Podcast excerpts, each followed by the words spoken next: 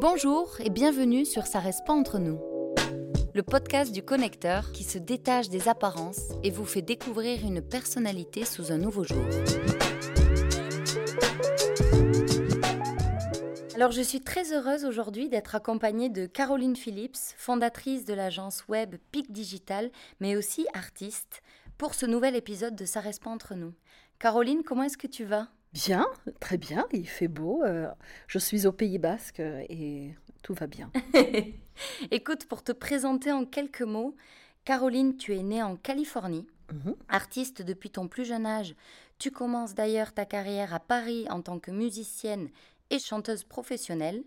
Puis quelques années plus tard, installée au Pays Basque, tu vois l'arrivée d'Internet en 96 comme une opportunité pour lancer Basque Arts Marketplace, donc de la vente en ligne de produits basques. Vite après, tu fondes ta société web et développement numérique, actuellement appelée PIC Digital, et qui est composée de 14 employés aujourd'hui. Comment tu pourrais expliquer ce parcours et ces changements de direction finalement?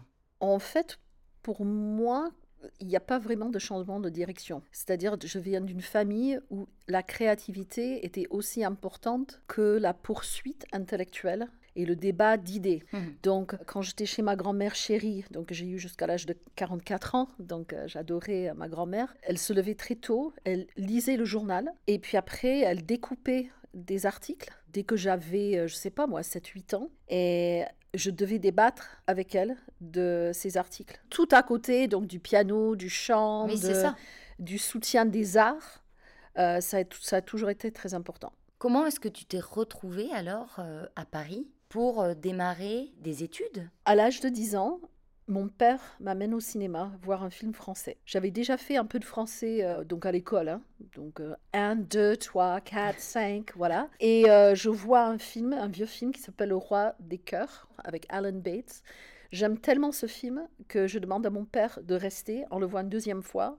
On y retourne la semaine d'après. Je dis voilà, je veux apprendre euh, le français. Ma grand-mère se met en quête euh, donc à Berkeley et trouve donc une colonie de vacances qui s'appelle la joie de vivre. Et donc je vais dans ce- cette colonie d'été où j'apprends le français et donc en immersion totale pendant deux étés consécutifs. Par la suite, j'ai continué mes études donc à l'Alliance française. Je fais mon bac à l'âge de 17 ans. J'étais dans un lycée artistique et je vais à l'université. Je fais deux ans d'université et la troisième année d'université, comme on dit, euh, third year abroad, euh, je voulais faire mes études à la Sorbonne. Donc, euh, dès que je suis arrivée à Paris, je savais que je voulais rester. Et, il faut savoir aussi qu'à l'âge de 18 ans, j'avais voyagé avec ma grand-mère, donc comme font beaucoup d'Américains. J'avais fait un tour d'Europe avec ma grand-mère. Déjà, on était à Paris. J'adorais donc le 5e et le musée de Cluny et tout ça, toute cette ambiance un peu renaissance, tout ça.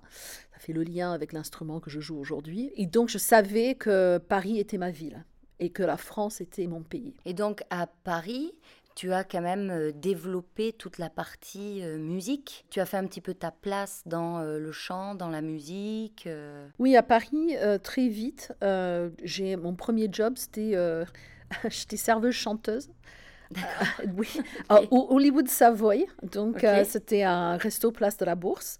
On servait et puis après, il fallait se mettre euh, assis sur le bar et chanter. Et euh, j'ai rencontré plein de gens. Plein de gens venaient. Cary Grant, euh, Ariel Dombal, elle venait tous les week-ends. Euh, C'était assez rigolo. Et par la suite, j'ai commencé à chanter dans des boîtes de jazz. Et j'ai chanté pour toute la communauté américaine, donc l'ambassade des États-Unis, l'ambassade de, de Grande-Bretagne, etc. Et voilà, et puis le week-end, je chantais. Et après, j'ai découvert, j'ai mal tourné, j'ai découvert l'informatique et l'Atari, donc Atari 1040 ST. 1040, ça veut dire qu'il y avait un méga de mémoire. Attention.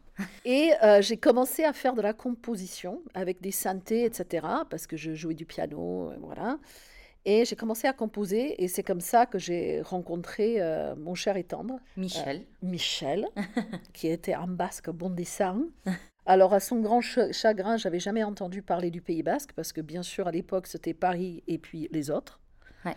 Et très vite, euh, j'ai appris à adorer ce pays. Je suis venue m'installer en 92 D'accord. et ça fait maintenant 30 ans. Donc tu as entièrement adopté le Pays basque. Oui, et la première chose que j'ai faite, c'était m'inscrire à des cours de basque je veux apprendre le basque parce que j'habite au Pays basque, je veux apprendre euh, euh, ce que c'est cette langue, cette culture, etc. Et plus j'apprenais le basque, plus cette langue m'intéressait. Mhm. Alors, je parlais très mal le basque au début, hein, j'avais genre trois verbes. Et puis, souvent, les journalistes, euh, des fois, qui m'interviewaient quand j'étais musicienne, ils me reprenaient et ils m'ont dit Non, mais attends, est-ce que c'est ça que tu veux dire? Oui. Ah, ok. Bon, voilà, tu dois le dire comme ça. Tiens, je te donne le verbe. Tiens, je te donne le mot. Allez, redis ta phrase. T'as ressenti aucune frayeur, en fait, et aucun blocage, même à parler devant des journalistes alors que tu maîtrisais pas forcément encore la langue basque? Il y a plein de gens, je pense, qui ont cette crainte et du coup, euh, qui s'autocensurent aussi et qui ne vont pas parler pour oui, ça. Oui, mais je fais le lien avec la colonie de vacances où j'ai appris le français, en immersion totale.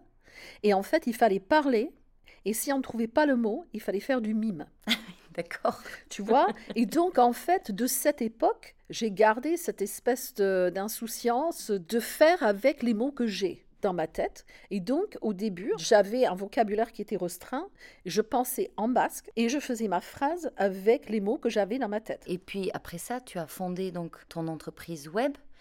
Comment est-ce que tu passes d'un milieu artistique où tu chantes, tu composes, tu joues, tu fais partie d'un groupe, etc., à quelque chose qui soudainement euh, n'a pas forcément de lien. Avec difficulté. C'est-à-dire? euh, bah, C'est-à-dire qu'à l'époque, il n'y avait euh, aucune école pour apprendre à faire du web. Mhm. Et en plus, c'était, en fait, c'est toujours le bordel sur le web et dans les technologies, parce qu'il y a toujours plein de technologies, plein de langages, etc.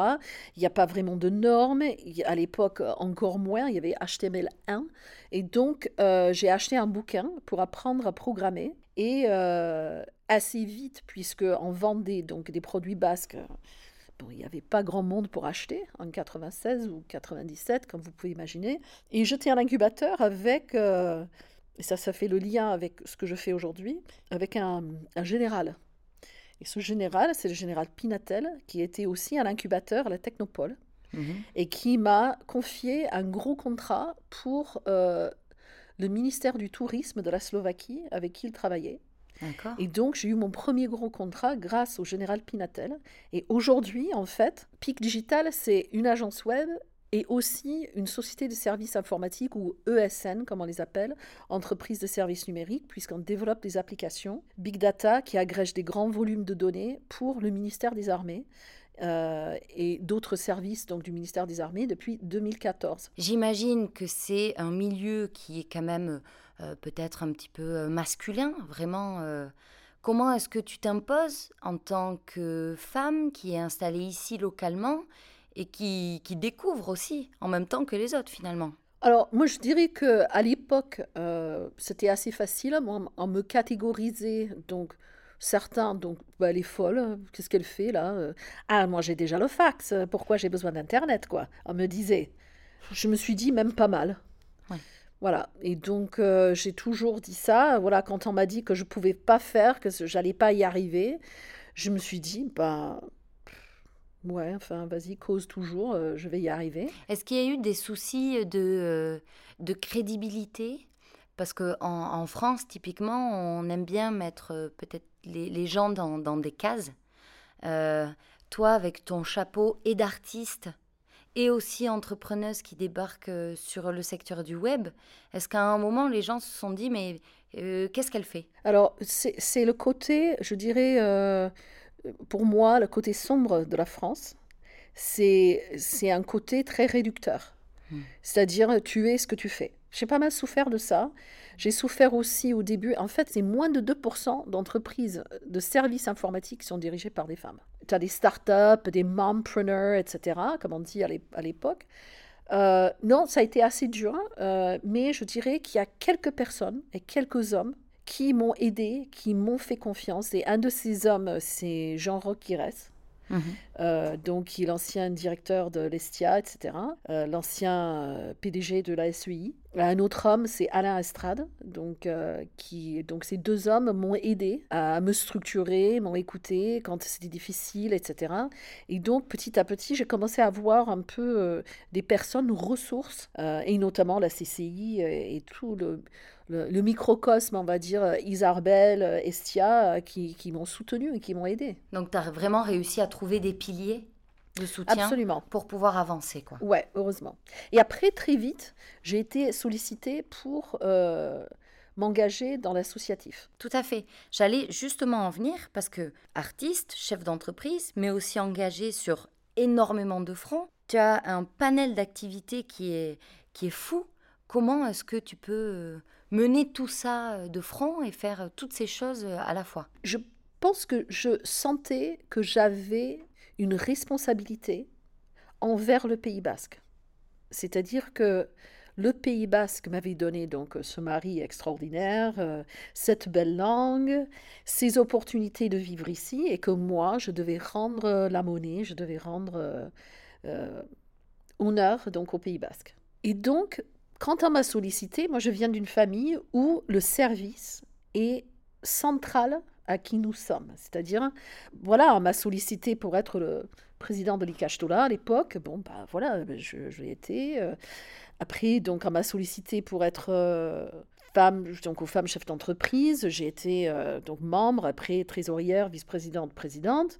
J'ai été vice-présidente même du MEDEF, Pays Basque. J'ai été sollicitée pour être au conseil de développement où j'ai passé 15 ans de ma vie, mais 15 ans merveilleux. Euh, donc au conseil de direction, et puis après euh, vice-présidente, et puis après présidente, donc pendant cinq ans fonction que j'ai quittée donc en 2019. Aujourd'hui, je suis présidente de l'Antéguiac, qui est une, un collectif de chefs d'entreprise où nous avons donc une charte RSE qui est arrimée au territoire, c'est-à-dire que nous avons écrite nous-mêmes avec un autodiagnostic et une démarche de progrès. Et après, euh, je suis aussi euh, trésorière de l'association Haïsibegi pour le festival Haïsibegi qui se passe donc en octobre tous les ans, donc au Pays Basque et à Bayonne, qui est la rencontre entre les sciences sociales, l'anthropologie, euh, on va dire, et puis les musiques du monde. Et tu as aussi une chorale. Oui, et je voilà, et je suis toujours musicienne, n'est-ce pas? Voilà. Voilà, et je dirige aussi dans le temps qui te reste finalement. Voilà, exactement.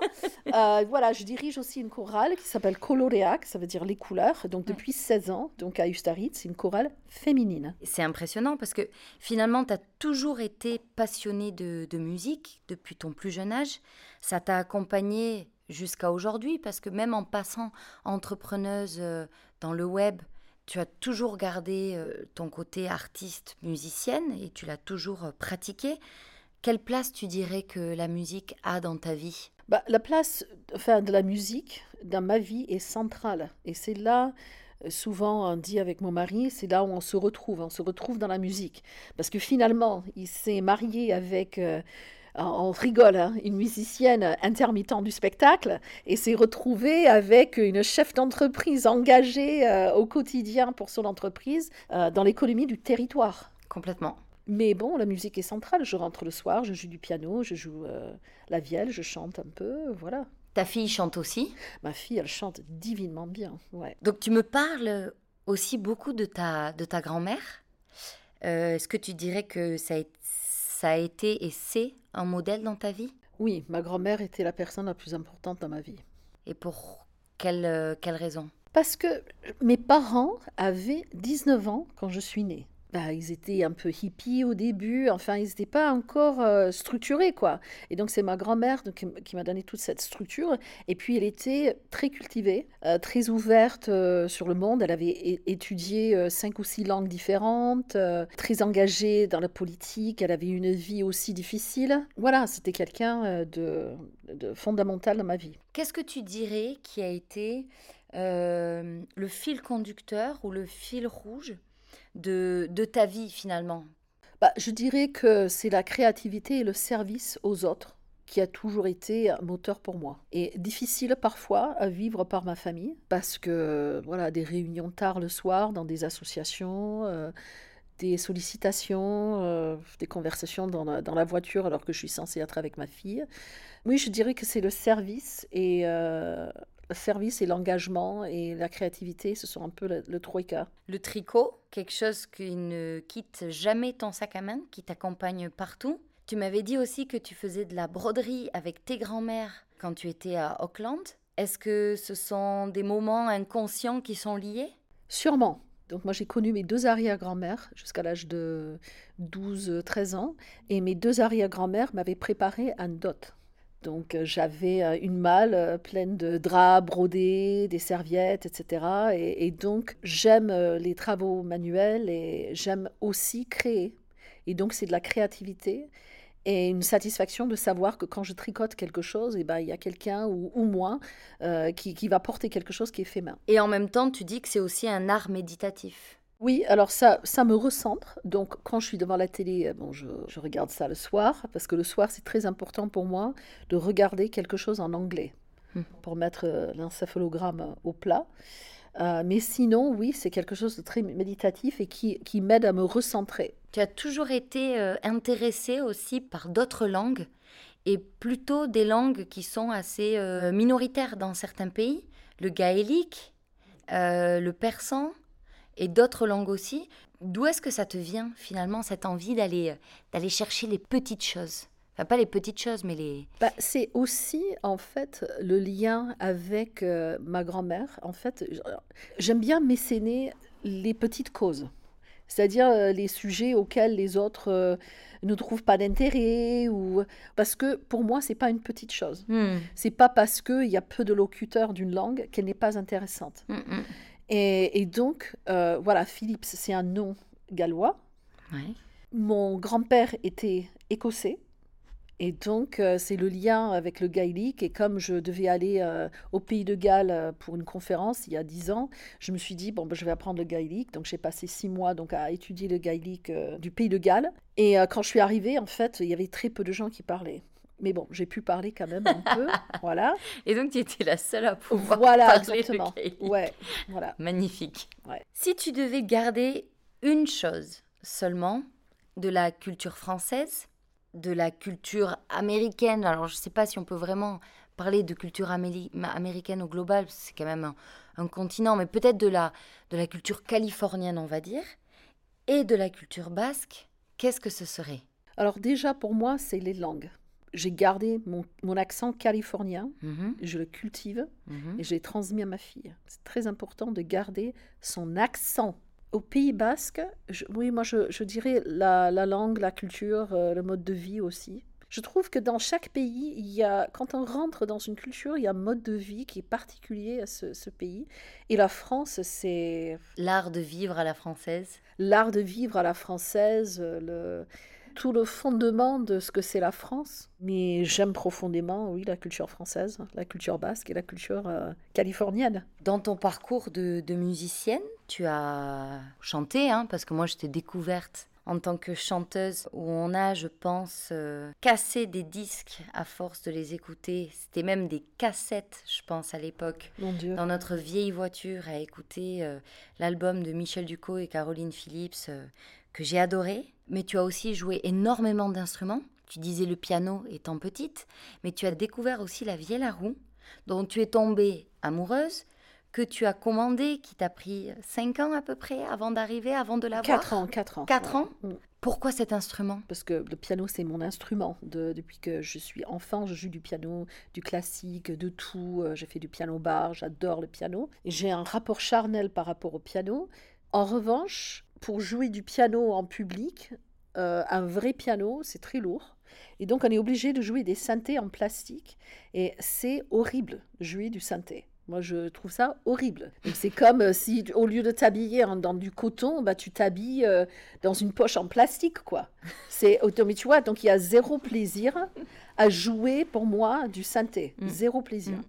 Et donc j'avais vu un instrument, donc il s'appelait la vielle à roue, qui est un instrument en fait qui est considéré comme le premier synthétiseur du monde parce qu'il y a des sons qui peuvent sonner synthétiques. J'étais tombée amoureuse de, ce, de cette sonorité parce qu'elle peut sonner comme un violon, comme une violoncelle, euh, comme une orgue, avec, quand on met toutes les cordes.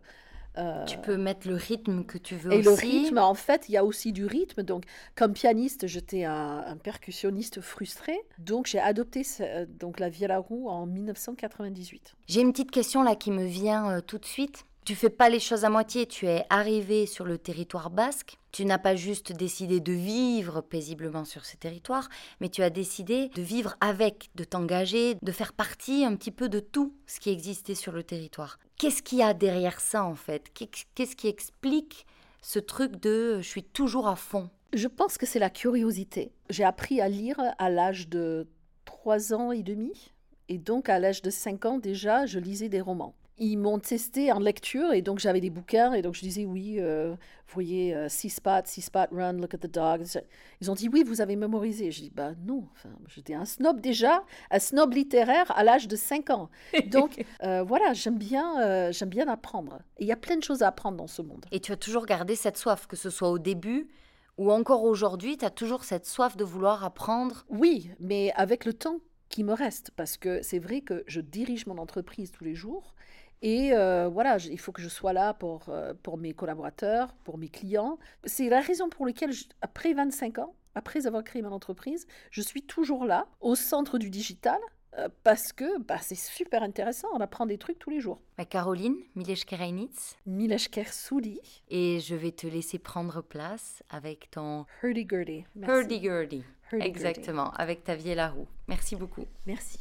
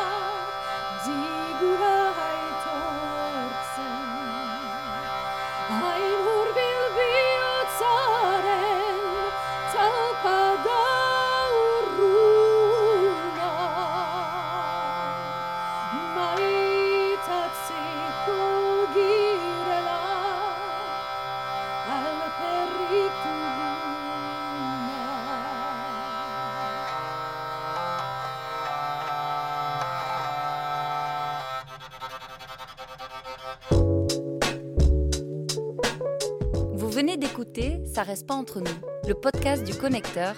Merci et rendez-vous au prochain numéro de